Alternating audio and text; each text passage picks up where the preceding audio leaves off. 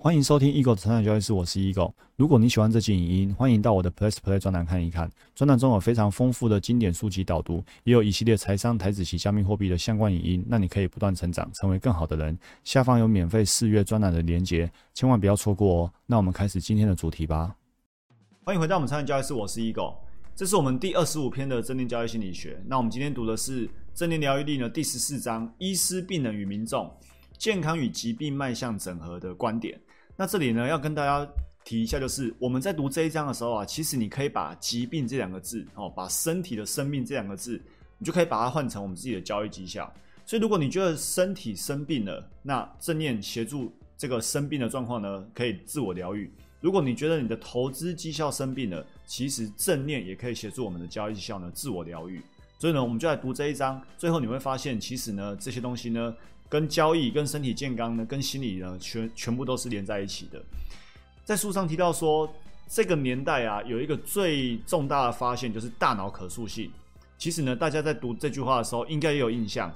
李笑来在《财富自由之路》也有也有讲过类似的话哦，就是一个心理学最重大的发现，就是发现大脑是可塑性的。所以呢，这句话呢，这个研究发现呢，就推翻了所谓两岁之后神经元会不断流失、不容易再成长的这个悖论。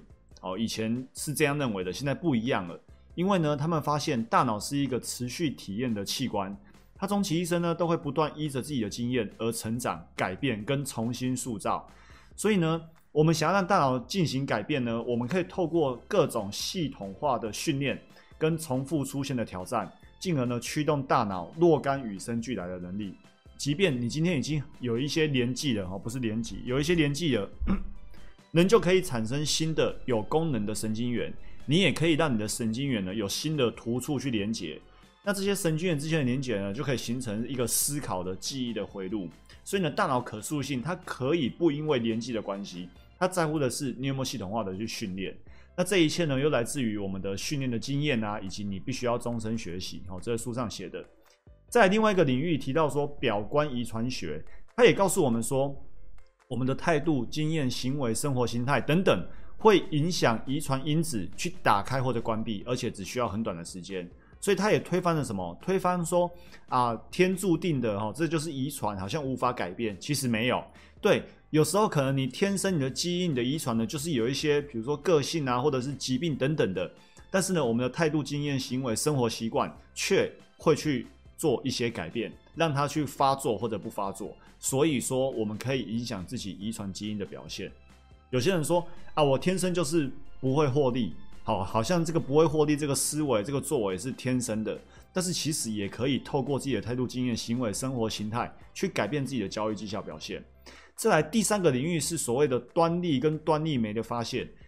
这本书告诉我们说，所谓的端粒啊，就是染色体尾端的结构，它是细胞分裂所必须的。然后呢，当端粒耗尽的时候啊，细胞就无法再分裂，无法再复制下去了。然后，如果我们身体、心理感到压力的话，会缩短那个端粒。所以呢，他们研究发现，正念可以协助这个端粒缩短。那如果端粒不要缩短，那细胞就可以复制下去。好，再来就是病人内在的疗愈力是治病过程中那种最佳盟友。就是说，我们其实想要去。因为生病了，然后想要去让自己复原啊，很重要的一个关键就是我们内心的内在疗愈力。刚刚提到说大脑是可塑性的，刚刚提到说那个正念会协助我们端粒呢去把它延长下去，而不是缩短下去。然后呢，也也从表观遗传学得到说，其实我们的态度、经验、行为、生活习惯会改变所谓的遗传，所谓的天注定，它都是可以改变的。我们不会被囚禁在一起。所以想要改变自己的治病过程。想要改变自己的交易绩效，其实呢，我们内在的疗愈力呢，是我们最佳盟友。书上说，一个人如果觉得自己快要死掉，或者丧失希望，那这种呢情绪投降本身，对于身体的复原系统呢，就是一个很重大的打击。所以呢，个人的求生动机呢，对于存活率是有很大的影响。再来就是这个很重要哦，他说，传统的医学呀，它医疗科技精密复杂。所以呢，他很容易倾向在食物上面对病人的时候很冷淡，就是反正我机器我器材就是这么好，我判断就是这么精准，我不需要跟你什么对话，反正呢器材说了算，数据说了算，仿佛呢这些医学知识呢是最重要的。所以治疗过程啊，医生跟病人的合作似乎没有多大的价值。那这件事情呢，一直到一九二六年呢，有一个法兰西医师呢，他提出一个一个观点，他说呢，照顾病人的秘诀就是好好关心病人。如果医师对于自己的行为或者影响力不够敏感，也可能轻易摧毁这个疗愈的力量。书上提了一个故事，我跟大家讲一下哈。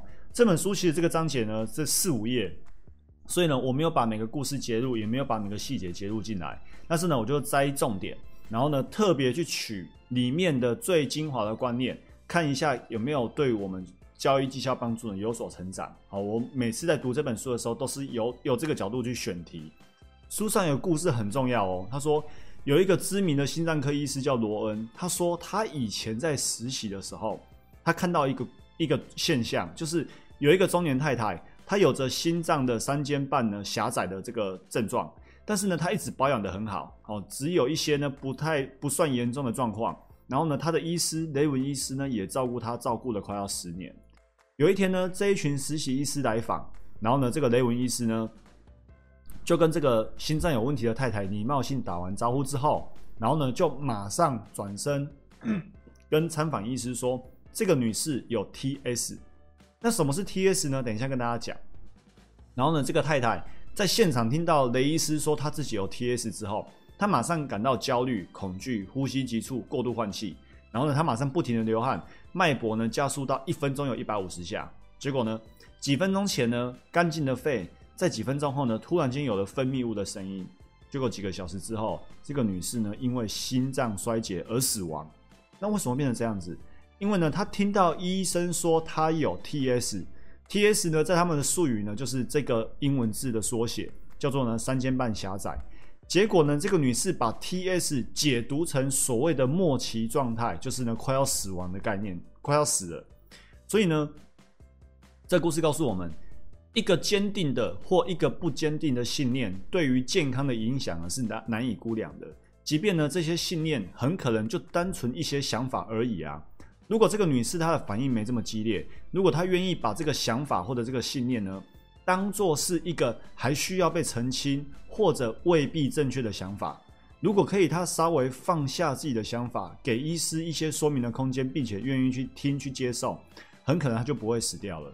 所以这就是一个你看从医师口中说出的真实例子，他其实没有那些症状，但是呢，就只是因为他自己觉得紧张，觉得自己快要死了，最后真的就死了。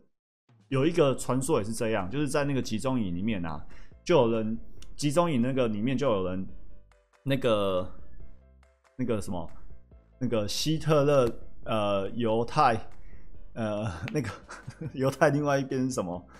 那个我忘记那个那个军人叫什么什么名字，突然间忘记。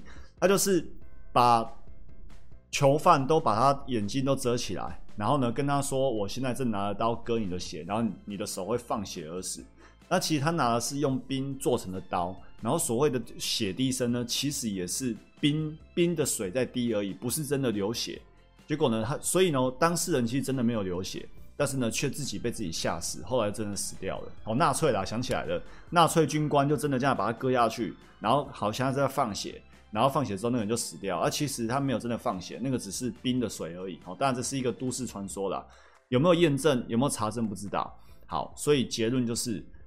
正念告诉我们，医学告诉我们，身心是一体的。就是你身体，你身体确实生病了，但是这个生病呢，跟心有很大的关系。